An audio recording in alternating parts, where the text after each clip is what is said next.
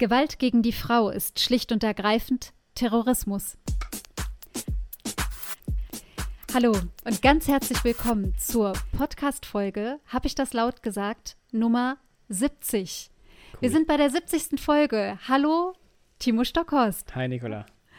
Und herzlich willkommen an alle, die uns auch heute wieder zuhören, ähm, die dabei sind, wenn es eben heißt, habe ich das laut gesagt in diesem Gespräch? Wie denke ich gerade das Thema, das äh, Timo heute mitgebracht hat?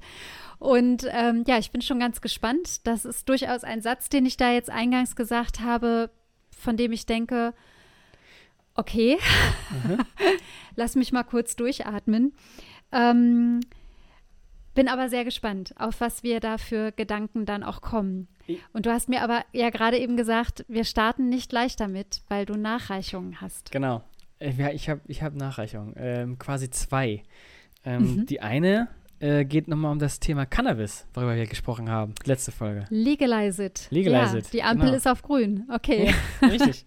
äh, und zwar interessanterweise, ich liebe sowas, ja, wenn wir über, oder halt, wenn ich über irgendwas spreche oder irgendwas höre und dann im gleichen Augenblick oder ein paar Tage später halt was lese und das passt da so schön rein. Und ich habe nämlich ein Buch, ich bin auch immer im Urlaub, schöne Grüße aus Kreta, ähm, ein Buch von der Sibylle Berg. Die hat mit Nerds gesprochen. Nerds retten die Welt heißt es. Das ist ein sehr interessantes Buch. Da sind Interviews mit verschiedenen Personen drin. Und die hat ein Interview mit Ido Megan. Der ist Neurobiologe am äh, Weizmann-Institut für Wissenschaft in Israel. Und ähm, der hat sich tatsächlich mit dem Thema Cannabis beschäftigt. Und ähm, okay. halt als Neurobiologe. Und das finde ich, glaube ich, das, das finde ich ziemlich interessant. Und er sagt zum Beispiel, dass sehr, sehr viele lügen, beziehungsweise, also die fangen halt, halt dadurch halt dieses Interview an, dass sie über äh, Fake News sprechen. Also mhm. Wissenschaftskritik und Wissenschaftsleugnung. Und da sagt er, dass er das speziell bei diesem Thema besonders sieht und halt mitverfolgt. Und zum Beispiel geht es halt darum, ähm, naja, die ähm, einige äh, Krankheitsbilder, die irgendwie dem Cannabiskonsum zugesprochen wird, stimmt einfach gar nicht. Es gibt keine, es gibt keine Korrelation, dass das wirklich stimmt. Ähm, auch zum Thema Einstiegstroh gesagt er, das stimmt einfach mhm. nicht. Es gibt keine Beweise dazu. Und dann geht er auch noch äh, darauf ein, dass, ähm, dass ähm, die Geschichte des halt des Verbots von Cannabis eigentlich mehr oder weniger zufällig ausgewählt wurde nach der Prohibition und dass es auch schon ziemlich stark auf äh, rassistische Muster hinweist, da hauptsächlich mexikanische Menschen Cannabis konsumiert haben zu der Zeit. Ähm, mhm. Und ja, das ist so ähm, die Sache, die Quasi ich noch so eine gern, politische Entscheidung dann genau, war, die irgendwie getroffen richtig, wurde. Nicht auf okay, wissenschaftsbasierend, sondern eher eine politische mhm. Entscheidung.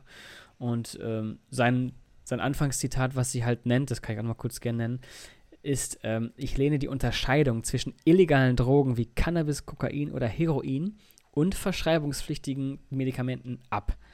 Also da geht auch noch so ein bisschen die Pharmaindustrie äh, quasi mit rein. Auf der einen Seite haben wir ja auch sowas wie Morphin oder Morphium, was verschreibungspflichtig ist, aber ein viel stärkeres, äh, also das gleiche Mittel wie, wie Heroin, aber halt verschreibungspflichtig. Also da macht er halt so dieses Spiel auf, darüber sprechen die, das finde ich ganz interessant. Ah, weil, weil so nach dem Motto, Morphine sind eben auch, führen genau. auch zur Abhängigkeit. Richtig, ja. Aber wir haben uns oder wir haben uns entschieden, ähm, wissenschaftlich ähm, aus medizinischer Sicht zu sagen, das hat einen medizinischen und therapeutischen Nutzen. Genau. Deswegen dürfen wir das und für ja, aber für Kokain und Heroin gibt es doch auch wirklich keine medizinische oder therapeutische Indikation, oder? Also insofern, das wäre jetzt mein Einwand. Für Cannabis vielleicht. Also das haben wir beim letzten genau. Mal ja gar nicht so besprochen, ja. ne? dass es da ja auch so dieses medizinische gibt, was ja durchaus auch ähm, häufig besprochen wird. Da sind wir gar nicht drauf eingegangen, so groß. Ja, nee, richtig. Aber für Heroin oder Kokain, also ich meine, das, das heilt doch jetzt oder, oder ermöglicht kein Leben für einen schwer erkrankten Menschen, für einen Schmerzpatienten oder ähnliches, wie es jetzt ein Morphin machen kann. Oh, ich sehe, nee, da könnten genau, wir argumentieren. Ja, da wir noch drüber sprechen. Aber genau, das ist halt sein Argument. Auf der einen Seite sagen wir halt, diese Drogen, also was das halt der gleiche Wirkstoff ist, was das gleiche in dem Gehirn auslöst. Er ist ja Neurobiologe. So. Ähm, ja. Das wird verboten, aber wenn das eben als Medikament verabreicht wird, ist es nicht verboten. Beziehungsweise halt verschreibungspflichtig, aber du kriegst halt, du kriegst halt dann, ne? Also er spricht auch davon, es wäre grundsätzlich ja auch möglich, sich selbst zu, ähm, wie heißt das? Medikation? Selbstmedikation? Medikatieren? Tieren? Ja, wahrscheinlich, ne? Ja. Naja. das, das war das ist ein spannendes Interview. Also man kann sich gerne dieses Buch mal kaufen und ähm, durchlesen. Ja, dann posten wir das Buch Das mal als. Buchtipp. Hatten Ja. wir schon länger nicht mehr gemacht. Genau. Äh, und es ist quasi nochmal eine andere Position, ne? Genau. Okay. Äh, Ja, und danke. das zweite. Nachreichung ja, sehr gerne. 1. Ra- Nachreichung und das andere geht hoffentlich ein bisschen schneller. Obwohl, es war jetzt auch gar nicht so lange. Alles gut. Aber das, äh, das beunruhigt mich. Und ähm, vielleicht, äh, wenn alle jetzt regelmäßig die Folge hören, es geht wieder mal um Polen. Da haben wir schon drüber gesprochen. Gefährlicher als der Brexit, haben wir die Folge genannt. Mhm. Ähm, kann man also gerne mal reinhören. Denn es ist wieder mal leider eine neue Eskalationsstufe erreicht. Und zwar der Regierungschef aus Polen, ähm, Mateusz Morawiecki, vielleicht? Morawiecki. Habe ich jetzt häufiger in den Ja. Tagesschau gehört. Genau, so, ich- mhm. Ja, sorry. Hoffentlich. passt hat, äh, in, hat quasi gegen die Europäische Kommission, die ja, wie, also wir haben darüber gesprochen, gerne mal die Folge anhören, hat jetzt äh, sich geäußert und hat in einer Kriegsrhetorik quasi geantwortet. Und zwar hat er gesagt, wenn Sie, die Europäische Kommission, den dritten Weltkrieg beginnen, werden wir unsere Rechte mit allen uns zur Verfügung stehenden Mitteln verteidigen. Und er geht eben halt darauf ein, dass die Europäische Kommission darauf beharrt, dass äh, halt das Polen ihre, äh, halt die Rechtsstaatlichkeit wiederherstellt und die Justizreform zurücknimmt und diese, diese äh, Disziplinarkammer abschafft. Und diese Antwort ist ähm, in einem Europa der 71 Jahre Frieden und Freiheit, finde ich sehr beunruhigend. Sehr beunruhigend. Er, er spricht auch noch weiter davon, dass die Europäische Kommission halt, halt ihnen, also Polen, äh, halt äh, die Pistole an den Kopf hält. Und ähm, also der bedient sich halt einer Kriegsrhetorik, die innerhalb von ähm, Staaten zwischen, also halt Staaten innerhalb der Europäischen Union eigentlich überhaupt nicht sein sollten. Mhm. Halt grundsätzlich gar nicht, aber erst recht nicht hier. So, Und er hat und- das ähm, an wen adressiert? Also, an die Europäische ähm, Kommission. An von und, der Leyen. aber hat das im, po im polnischen Fernsehen gesagt oder? ja. Ja. Mhm. Ja, krass. Und das hat er heute gesagt, 27. Oktober. Ähm, das war vor zwei Tagen. Vor 25. zwei Tagen. Ach, krass. Ja. Ja, und jetzt noch eine Sache und dann können wir auch über das, über das, das eigentliche Thema sprechen.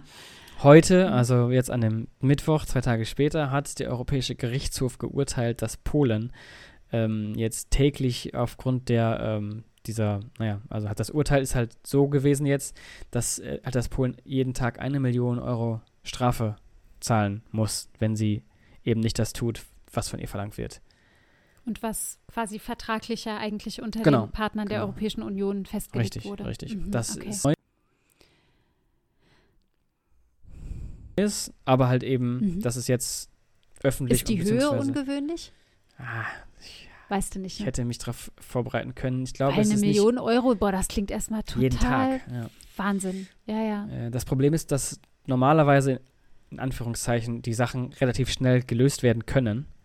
Ja, Mhm. also wenn irgendwelche Rechte nicht Mhm. umgesetzt werden, dann wird halt irgendwas angepasst. Dauert das halt seine Zeit, aber dann wird es angepasst. Ja. Ähm, hier halt nicht so. Also, das Okay. Ich bin sehr gespannt, wie sich das jetzt entwickelt. Also es ist eine, eine Wortwahl und eine Bedeutung, die da gewählt wird und die ja eine Wirkung transportiert, die genau die Irritation auslöst, Unsicherheit, Angst möglicherweise auch.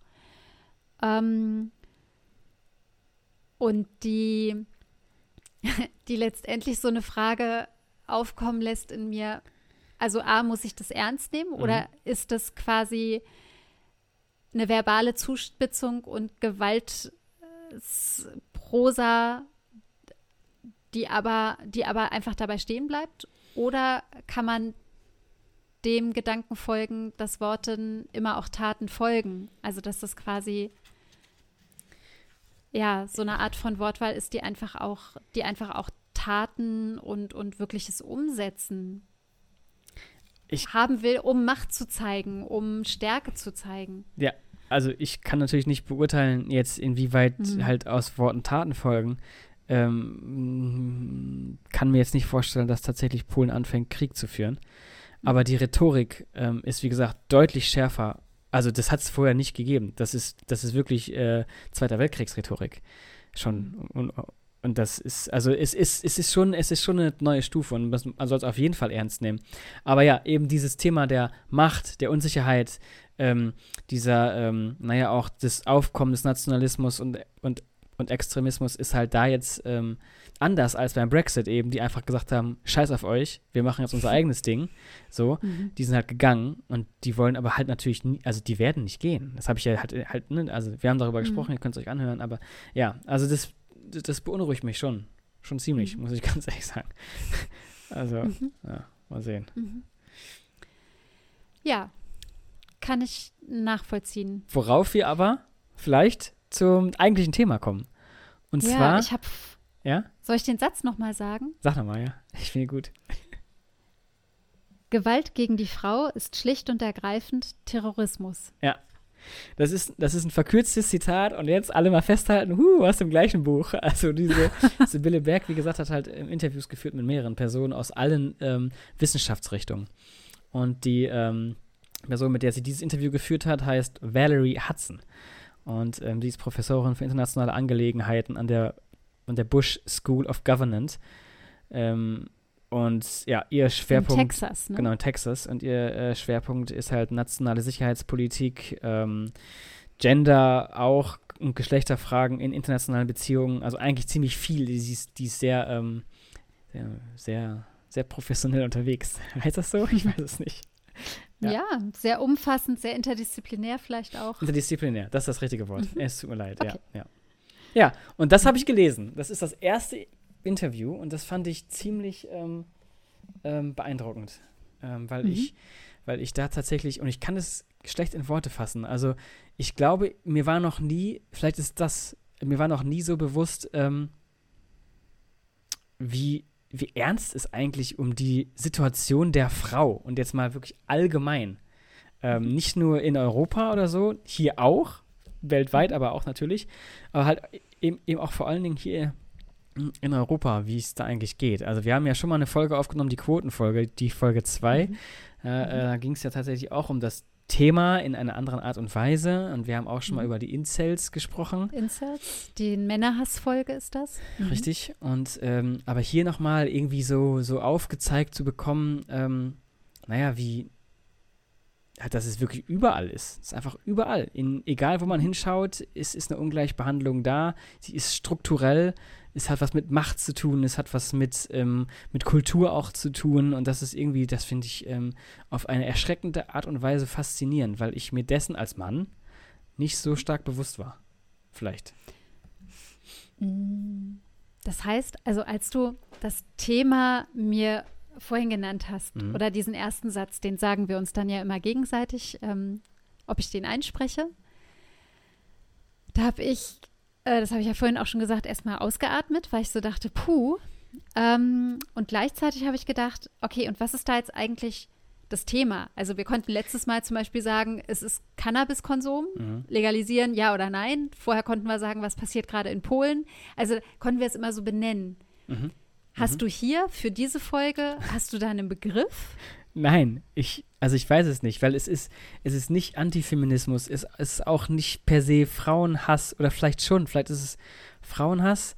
Ähm, ähm, es ist nicht nur Sexismus, also es ist wirklich, also es ist dieses strukturelle, mhm. dieses strukturelle Problem. Ich weiß nicht, welches Wort halt wirklich ausreichend ist, mhm. um das halt ähm, zu nennen, was mhm. das wirklich alles betrifft. Also ich. Also, ja. Ich mhm. weiß es nicht. Und du hast das Zitat aber ja gewählt, dass mhm. Gewalt gegen die Frau äh, Terrorismus mhm. ist. Mhm. Ähm, und das war mein zweiter Gedanke, als ich den Satz von dir bekommen habe. Also, war, war, also A, warum findest du dieses Zitat so gut? Was ähm, löst das für Gedanken oder Assoziationen bei dir aus? Und das zweite ist, was verbindest du mit diesem Wort Terrorismus? Weil das hat mich wirklich aufhorchen lassen. Okay. Weil ich also, das in dem Zusammenhang so noch nicht gelesen oder gehört habe. Also es geht natürlich hier um den äh, Femizid, also die sprechen halt darüber. Ähm, mhm. Also Morde darüber, an Frauen. Genau, Morde an Frauen, genau. Und dass wir halt darüber mhm. in der Gesellschaft eigentlich eher wenig sprechen. Aber das ist ähm, so häufig passiert und gleichzeitig reden wir darüber so wenig, Mhm. dass das eigentlich äh, komplett, äh, also das ist absurd. Und Mhm. ähm, sie sagt halt, das ist dann halt wieder ihr Zitat, ja, wir haben die Gewalt gegen Frauen so normalisiert, äh, dass es fast unmöglich ist zu erkennen, dass es sich schlicht und ergreifend um Terrorismus handelt. So, und Mhm. dann spricht sie halt, wie gesagt, sie ist halt auch äh, Sicherheitsexpertin, beziehungsweise nationale Ja. Sicherheitspolitik. Ähm, sie, sie geht halt dann diesen einen Schritt weiter und sagt nämlich zum Beispiel, dass ein Großteil der Menschen, also die die Amokläufe verüben in den USA, ähm, wurden auch schon äh, wegen Vergewaltigung angeklagt, so zum Beispiel. Das Mhm. heißt also, dieser, dieser stille, ähm, stille zu Hause stattfindende die Vergewaltigung, der Sexismus, die Gewalt gegen Frau, der, halt der Femizid, der findet dort statt. Und wir kriegen es erst mit, wenn wir halt dann über Amokläufer sprechen. Und das ist ja tatsächlich offi- das, das ist ja quasi Terrorismus gegen die eigene Bevölkerung. So. Mhm. Und, ähm, und da sind halt Frauen eben der Hauptfeind Nummer eins bei vielen. Und das finde ich irgendwie so ja, total beängstigend. Also irgendwie, dass ich, also halt es stimmt, wenn man drüber nachdenkt, dann Mhm. stimmt es. Und das finde ich halt so, uh, so eye-opening und so, oh mein Gott, was ist denn hier los? Okay, Ja? ja. Ich, also was mir eben spontan kam, ist, dass ich über diesen Begriff des Femizid Mhm. bin ich, glaube ich, erst vor zwei Jahren das erste Mal wirklich bewusst gestolpert. Ähm, weil ich, weil ich irgendwie dachte, äh, das Wort, ja, irgendwie kann ich es mir herleiten, aber was heißt das genau? Okay, Mord an Frauen. Mhm. Und ich finde, ähm, dass man verstärkt lesen kann, ähm, dass es da so eine Sprachkritik gibt und auch eine Begriffsschärfung, die eingefordert wird von Menschen, die sich eben für Frauenrechte und Gleichbehandlung und, und äh, sowas einsetzen, dass die sagen, bitte sprecht nicht mehr bei der Berichterstattung über Beziehungstat, Ja, genau. Ja. Eifersuchtsdrama, ja. oder, ähm, naja, da hat halt jemand äh, quasi überreagiert. Oder es ist halt nur eine Tragödie innerhalb der Familie und geht mich als Gesellschaft nicht an, Genau. sondern diese Begriffsschärfung und auch diese Verwendung von Femizid macht es halt deutlicher, dass es hier um, also wenn man das Ganze jetzt auch größer denkt in diesem Wort Terrorismus, ist es ja ein Krieg gegen die Frauen. Genau. Also wenn ich jetzt Terrorismus für mich übersetzen ja, würde wäre das ja. jetzt so gerade mein, mein Gedanke. Ja, Krieg richtig. gegen die Frau Mhm. an sich oder die, gegen die Frauen und das ist die Hälfte der Weltbevölkerung. Ja, ja. Und ähm, also ich, ich fand das total gut, diese, diese Begriffsschärfung. Und da sind wir wieder bei diesen ganzen Begriffen, die man unter dieses Thema nennen kann. Ich möchte die nochmal aufzählen, weil ich sie total wichtig finde. Es ist einmal Femizid, haben wir geklärt. Es wäre Misogynie, also Frauenhass. Es ist Sexismus und Sexismus ist erstmal gedacht ähm, Ungleichstellung ähm, aufgrund des Geschlechts Mhm. oder halt Abwertung oder Ausgrenzung oder ähnliches. Ähm, denken manche ja oft noch eher so im Sinne von, naja, da geht es auch nur um Frauen. Aber letztendlich ist da ja schon auch mehr an Geschlechtern gedacht. Mhm. Dann gibt es noch den Feminismus. Mhm. Also wirklich dieses Eintreten und Advocacy, also so, so Regeln, Gesetze schaffen dafür. Und, Und- dann finde ich, Mhm. darf ich noch eins Mhm. nennen? Für mich gehört da auch rein Prostitution.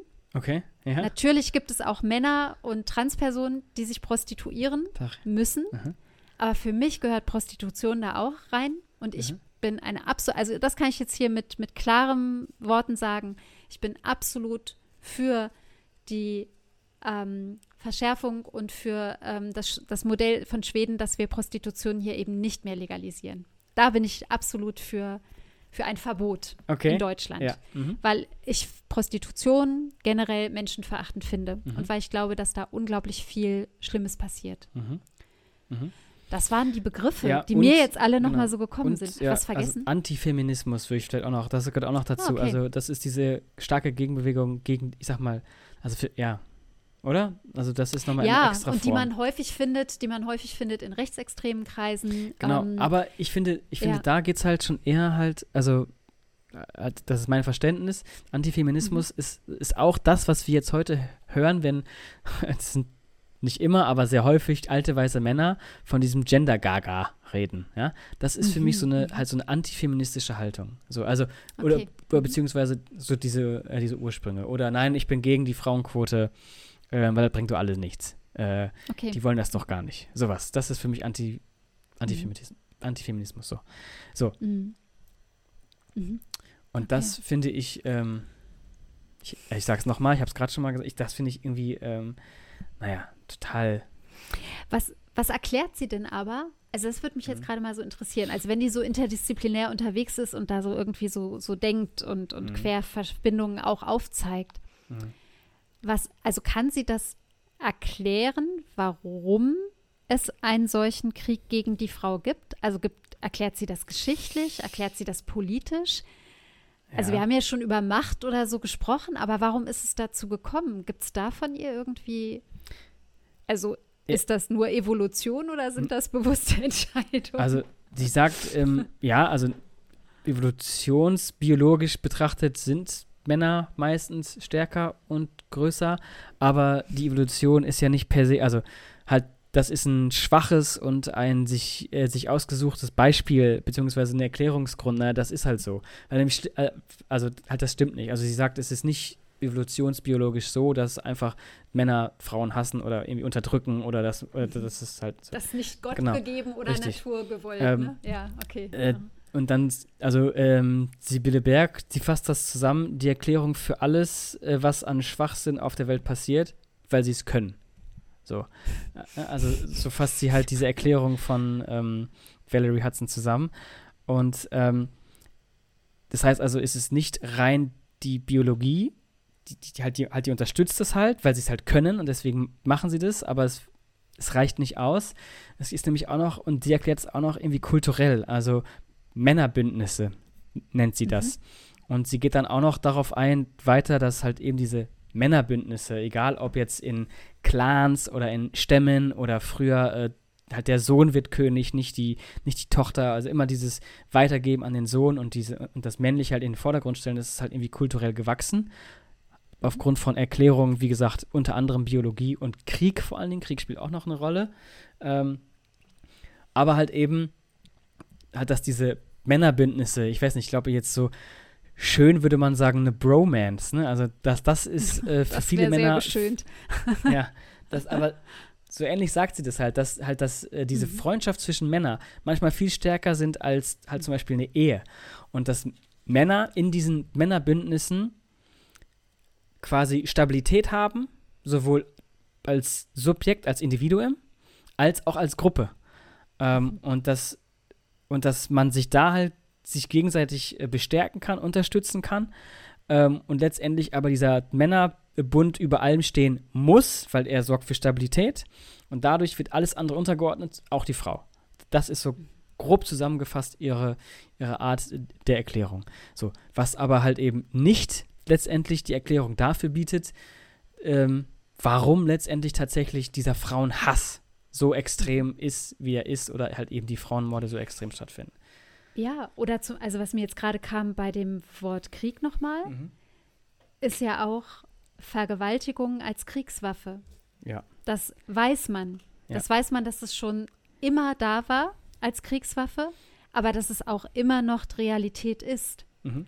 Also, dass das viele Frauen auf der Welt in Kriegs- und Krisensituationen tatsächlich erleiden müssen oder auch Frauen, die auf der Flucht sind. Also Menschen, die auf der Flucht sind und die weiblich sind oder weiblich gelesen werden, mhm. haben ganz andere Gefahren auf ihrer Flucht nochmal oder müssen ganz andere Fluchterfahrungen nochmal machen als Männer. Mhm. Weil sie immer dieser Gefahr der Gewalt und der sexuellen Übergriffe mh, mm, einfach äh, ausgesetzt sind. Mhm. Und da, also ich, ich habe mich also ist das dann einfach, weil halt der Mann den Trieb hat und weil er dann sagen kann, ich kann das, ich kann die Frau halt unterwerfen, weil ich stärker bin ah. und weil ich weiß, dass wenn ich mir diese Frau nehme, kann ich meinem Widersacher, meinem Feind quasi die Ehre rauben und also das ja. ist ja wieder so dieser kulturelle, religiöse Würde, Macht und sonst wie Überbau. Mhm. Aber also warum bitte? Warum ist das immer noch? Also, dass das mal, dass wir, ne, da müssen wir jetzt Aufklärung und sowas, ich wollte das jetzt nicht so, so einfach und naiv sagen. Ja. Nur, wa ja, warum? Ich frage warum? wirklich, warum. Ja, genau. Entschuldigung. Das ist die Frage. Entschuldigung Und alle, ich- dass ich gerade ja. dieses Warum Nee, nur noch ja raushauen richtig. hauen Und, konnte. und ich, ich möchte jetzt leider noch einen Schritt weitergehen, weil sie spricht nämlich auch, Sibylle Berg spricht in ihrem gleichen Buch. Wahrscheinlich hat mich das auch so getriggert, weil es immer wieder in jedem Gespräch halt eine Rolle spielt, egal ob es ähm, mit Soziologinnen ist oder mit äh, Weltraumforschern oder was weiß ich was. Also wer das Buch liest, der wird es halt vielleicht selber sehen. Sie spricht auch mit Rolf Pohl und der ist Männlichkeitsforscher und Soziologe und auch Sozialpsychologe. Und ähm, von der ähm, äh, Uni Hannover. Und der bietet als Soziologe, also quasi nicht die Makroperspektive wie die Valerie Hudson, sondern diese, diese Einzelperspektive oder Gruppenperspektive. Und halt als Männlichkeitsforscher hat er sich halt lange mit diesem Thema beschäftigt und ich glaube, der hat auch ein Buch rausgebracht, ähm, Frauenhass heißt das, in dem er halt aufzeigt, ähm, ja, was eben diese fragile Männlichkeit, das ist ja jetzt auch ein Begriff, der öfter mal auch in den Nachrichten gefallen ist, auch bei dem Thema Incels ist das ja auch so ein Ding genau, da haben wir den benannt. der, Mhm. der das so ein bisschen soziologisch quasi aus, ähm, ausdekliniert und ähm, dass das, dass das, ähm, ja, die, also halt die Frage, die du halt gerade gestellt hast, halt, die kann er nicht beantworten. Das ist das Ding. Das ist das, Okay. ja, also er hat keine Erklärung dafür, weil es, weil es einfach nicht unbedingt die Erklärung gibt. Es sind mehrere Sachen, die darauf einwirken. Und ähm, zum Beispiel st- stellt sie halt auch die Frage, naja, ähm, ja, ja, warum, also wenn Frauen Jahrhunderte lang unterdrückt werden, warum wählen sie dann nicht ähm, alle Nazis? Ja, weil Rechtsextremismus und dieses Nationalistische ist sehr stark männergeprägt und, und darauf halt auch diese Gewalt, diese Gewaltbereitschaft, das Nationale, das, das Kriegerische und diese, diese ähm, Männerbildung, dieses, halt dieses Gruppending. Ähm, und dann stellt sie halt die Frage, naja, ähm, wenn sich Männer also quasi, ähm, naja, wie, wie heißt es, der, äh, äh, der Kampf gegen den Mann oder die Unterdrückung der, der Jungen und so weiter, diese, ne, und, und Frauenmafia, ähm, übrigens das Buch heißt äh, Feindbild so, nicht Frauenhass, sondern Feindbild Frau, ähm, dass, ähm, naja, dass Männer sich halt angegriffen fühlen. Die fühlen sich angegriffen und reagieren dadurch halt in, durch Gewalt, durch, durch Abneigung und ja, versuchen das so ein bisschen zu kompensieren. Und dann, wie gesagt, diese Frage, die sie halt stellt, naja, wenn Frauen so lange unterdrückt werden, warum sind sie nicht einfach reihenweise Nazis geworden? Und da sagt er halt eben halt auch, ich habe keine Ahnung, ich weiß es nicht. Ich weiß es einfach nicht. Äh, berechtigt, in Anführungszeichen, wenn man diese Soziologie des Mannes oder halt diese, diese Männlichkeitsforschung eins zu eins übertragen würde, ja, dann hätten wir ein großes Problem mit rechtsextremistischen Frauen überall auf der Welt. Haben wir aber nicht. So. Hm. Es gibt sie. Genau, Sie klar, sind klar. da. Ah, ne, ja, auf, auf auch, jeden aber Fall. es ist ja. jetzt nicht dieses, äh, dieses Problem. Ah, Übr- Übrigens das sagt ist ja er mal dazu, ein spannender Gedanke. Okay, Dazu sagt da er, ich noch glaub nie ich, drüber nachgedacht. hat er sagt, wieso halt auch Frauen dieses System unterstützen. Ne?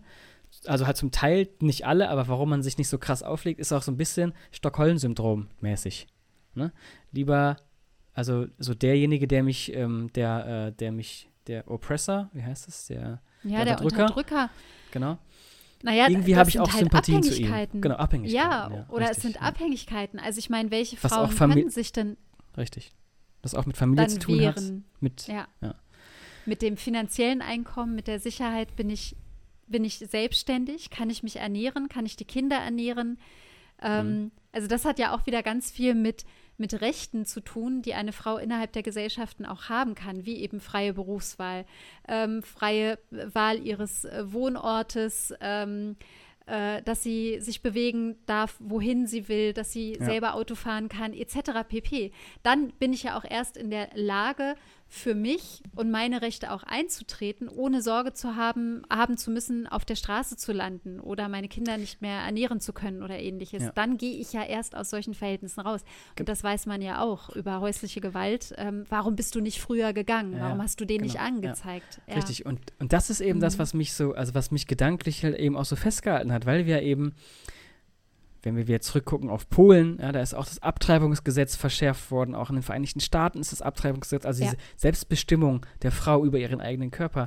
Wird, äh, wird so wieder Genau, zurückgeschraubt. es, genau, an es wird zurückgeschraubt. Stellen, Und es ne? sind Männer, die das zurückschrauben. Es sind nicht Ja. Frauen, die das zurückschrauben. Das ist Mhm. halt eben, das sind meistens diejenigen, die halt, wie gesagt, eben diese nationalistische und auch, mm, ja, halt rechte Denkweise haben, um Mhm. eben ähm, na, dieses Unsicherheitsgefühl, was halt auch da ist aufgrund von Globalisierung, ähm, äh, äh diesem, äh, halt diesen Turbokapitalismus, der irgendwie um sich greift. Also diese Unsicherheiten auch wegen der, der vielen Krisen, die wir jetzt hatten, äh, ja, äh, so. Und das ist halt eben Ausdruck dessen, die Kontrolle zurückzuholen. Wir Männer holen die Kontrolle zurück. Das finde ich, ja. Und das finde ich halt eben. Und das geht quasi über die genau, Unterdrückung richtig. und den Krieg gegen die Frau. Wahnsinnig mhm. komisch. Also wahnsinnig, also das ist, ja, also ich kann jedem nur raten, sich, das ist nicht schwer zu lesen, dieses Buch kann man sich gerne mal, hat man so einen schönen Überblick über verschiedene Themen. Und vor allen Dingen dieses Thema finde ich, ja, das ist. Ähm, sehr spannend und ich kann letzt, ich glaube, ich kann jetzt gerade besser verstehen, warum du gesagt hast, lass uns darüber mal sprechen. Mhm. Obwohl ich am Anfang unseres Gesprächs jetzt wirklich geschwommen bin, so inhaltlich, wo ich so dachte, äh, ja, aber da gibt es ganz viele Aspekte. Und ich hätte jetzt noch eine Sache, ja. Die ich nebenbei gegoogelt habe. Nicht gegoogelt, sondern auf meinen Beiträgen, die mir gefallen auf Instagram. Ah. Das habe ich eben gefunden. Das habe ich vor ein paar Tagen, habe ich das geliked. Und da schreibt ähm, Manfred Paulus oder sagt einen Kommentar auf WDR 5. Äh, das ist ein ehemaliger Kriminalhauptkommissar, äh, der viele Jahre im Rotlichtmilieu ähm, mhm. quasi ähm, äh, Kriminalarbeit geleistet hat. Der kritisiert die deutsche Gesetzgebung im Hinblick auf Prostitution und fordert, wie in Schweden, dieses Sexkaufverbot. Mhm. Ich habe ja vorhin schon mal gesagt, dass ich total dafür bin. Ähm, er begründet das noch mit der organisierten Kriminalität wird Boden entzogen etc. Aber auch, dass es ein Umdenken in der Gesellschaft befordert. Denn er sagt, wenn im Strafgesetz steht, Diebstahl ist strafbar, dann wird Diebstahl negativ gesehen. Also es entwickelt sich halt auch irgendwie. Mhm. Ja, es sind gesellschaftliche Entscheidungen, eine Gesetzgebung, so. Das ist keine Heldentat mehr, etwas zu klauen oder einen Diebstahl zu begehen. Und genauso sagt er, ist es mit dem Gesetz zum Sexkaufverbot in Schweden. Sex zu kaufen und eine Frau zu unterdrücken möglicherweise oder in Abhängigkeiten zu halten, wird negativ gesehen in der schwedischen Bevölkerung und das ist die Veränderung, die notwendig ist. Und er sagt, für ihn ist, wenn er zum Beispiel zu Vorträgen in die Schulen geht und dort Präventionsprogramme macht oder so und wenn er einen Vortrag über Prostitution hält, dann sagt er, dass es immer mehr junge Menschen gibt, die Verantwortung übernehmen wollen und sich ein Umdenken und eine andere Zukunft wünschen. Das heißt, jetzt sind da noch alte Männer unterwegs in mhm. diesen Bordellen, die das halt so verfolgen. Und die haben keine Ideen für was Neues. Aber die nächste Generation, sagt er, da können wir sehr viel in eine Richtung zum Besseren hinwenden, weil die Bereitschaft fürs neue Denken und für ein anderes Miteinander vorhanden ist. Mhm. Das sagt er jetzt an deutschen Schulen. Ich mhm. denke, wenn wir jetzt mit jemandem über in Lateinamerika sprechen würden, in manchen Ländern, wo Femizide nochmal eine ganz andere Dimension haben. Mhm. Oder wenn wir in ärmere Länder gucken, wo Prostitution manchmal der einzige Weg zum Überleben ist für Frauen, dann sieht es da wieder anders aus. Aber ich wollte mit dieser etwas positiven Note, mhm, wollte ich ja. irgendwie gerade ändern, weil ich dachte, da ist ja auch noch mal was. Also wir können uns ja immer auch wieder entwickeln. Also wir haben jetzt zwar eben gesagt, da gibt es noch die Männerbünde, aber vielleicht entwickeln sich ja auch wieder andere Männerbünde. Ja. Und die haben ja. andere Ideen. Ja. Oder die arbeiten ganz anders mit Frauen und diversen Menschen zusammen. Und das ist so ein bisschen ja, die hoffnungsvolle Note. Ja, das ist auch ganz, das ist auch wirklich meine Hoffnung, weil das habe ich, glaube ich, auch schon mal in, in einer dieser Folgen, die wir gerade angesprochen haben, auch schon mal gesagt. Ich bin, also ich persönlich, ich kann ja jetzt nur für mich sprechen, ich bin natürlich auch in diesem, in diesem Konstrukt groß geworden, ne? also so wie es ist. Jetzt mhm. kann ich ja jetzt nichts daran ändern, mhm. aber ähm, ähm, so, so eine Abwertung von Frauen strukturell, von mir oder meinem Umfeld, also ich, ich ich kenne das nicht persönlich. Also ich persönlich jetzt. Ich kann es jetzt, ne, also vielleicht, wie gesagt, es ist schwierig, aber ich glaube, was ich sagen will, ist, dass ich glaube, die Menschen, mit denen ich jetzt so mich äh, umgebe und mit denen ich zu tun habe, die sehen es auch wirklich ganz anders äh, und neu und eben nicht in dieser, so. ah, genau, so also die alten okay. Strukturen aufbrechen und was Neues schaffen. So. Mhm. Selbst die, die jetzt nicht öffentlich von sich behaupten, na klar bin ich Feminist, sondern selbst die haben irgendwie eine ganz andere Art, halt, ne? Also auch die haben nicht dieses alte Denken. Ist auch meine Hoffnung. Aber trotzdem finde ich, kann man sich ruhig noch mal ein paar Gedanken dazu machen. Also ein paar mehr auch. Gerne ein paar mehr und wir haben ja. viele Aspekte noch nicht angesprochen. Da nee. gehört noch Genitalverstimmung dazu, Zwangsheirat, Kinderehe, was nicht alles. Also, Mhm. Heide Witzka, hast du ein Thema mitgebracht? Ja, sorry, aber musste kurz raus. Musste mal raus. Okay. Wir müssen einen harten Cut jetzt machen, weil wir sind schon ähm, Cut, ja. ja, bei, bei 30 Minuten und ähm, vielleicht machen wir es heute einfach kurz und knackig mit und noch einer Schlussrunde, die Ja. sich nicht dem Smalltalk zuwendet, sondern einem Entweder-Oder. Hast du was für mich? Timo? Klar, ja, klar. Ja, schön, Ey, dass du, ja. Dann Ich bin ja, ich bin ja hier im Sag Urlaub und da dachte ich mir, Stimmt. äh, Nicola, lieber Gruppenreisen oder alleine? Ähm, Es gibt nur die beiden Möglichkeiten. oh Mann, ey, das Also eine Gruppe- Eine Gruppe Ja. ist mehr als zwei Personen. Eine Gruppe, du, bist, du bist ab Und drei. Einzel dürfte aber zwei sein, ne? nee, du bist alleine. Alleine. Achso, ist alleine. Gruppe oder alleine? Ich Das glaube, ich sag mal, ich sag mal, jetzt so spontan aus dem Bauch raus, alleine. Ah, okay. Alleine, weil ich mich momentan häufig danach sehne, ähm, einfach so in meinem Rhythmus und ähm, auf meine ja, Bedürfnisse momentan und sowas und mit Ruhe eingehen zu können. Mhm. Ich glaube, weil, weil meine Arbeit ja häufig sehr, sehr viel in Gruppe ist und sehr Mhm. viel auf andere Menschen eingehend ist, würde ich mir das für meinen Urlaub dann eher aussuchen. Okay. Ja. Ja, Ja, krass. Gut. Äh, ich bin zwiegespalten tatsächlich. Ah, du musst dich auch entscheiden. Ich Hast weiß, ich muss mich gesagt. entscheiden. Ich sag aber, ich sag aber kurz meine, also ich sehe hier halt tatsächlich so ein paar Gruppen. Es sind nicht viele, ähm, die jetzt Mhm. wirklich in Gruppen unterwegs sind. Ähm, aber die haben, zumindest das, was ich sehe, die haben halt Spaß. Dann denke ich mir, ja, das ist schon cool. So. Aber ich glaube, ich würde deiner, ähm, deiner ähm, Argumentation folgen, da ich sonst auch sehr viel mit Menschen zu tun habe. Ähm, zwischen einer Gruppe, also jetzt, oder halt alleine. Alleine, glaube ich. Einfach mal ein bisschen Ruhe. Danach bisschen- stürzen wir uns wieder in die Gruppe. Genau. Bisschen, bisschen runterkommen, ja. Ja, super. Oder? Harter Cut. Ähm, Das war ein harter Cut. ich würde sagen, äh, Das war's, aber wir machen noch eine Ankündigung. wir machen eine Ankündigung. Gut, ja, richtig. Und Gleich, gleich sagt Timo Tschüss und ab ins Wochenende. Und ich sag davor nochmal, Ja. Sonntag ist wieder Sichtweisentag. Wir haben eine neue Folge aufgenommen mm, und ähm, hört gerne rein. Ist eine schöne Folge geworden. Genau. Gut, das, ja. Sehr gut. Brauche ich nichts zu sagen. Sonntag ist Sichtweisentag. Äh, viel Spaß damit. Ähm, aber erstmal genießt äh, euren Freitag, habt ein schönes Wochenende ähm, bis Sonntag und dann bis nächste Woche. Vielen Dank, Nicola, fürs Gespräch. Vielen Dank fürs Zuhören. Gerne. Äh, ich sag ciao. Und ich sag, auf bald.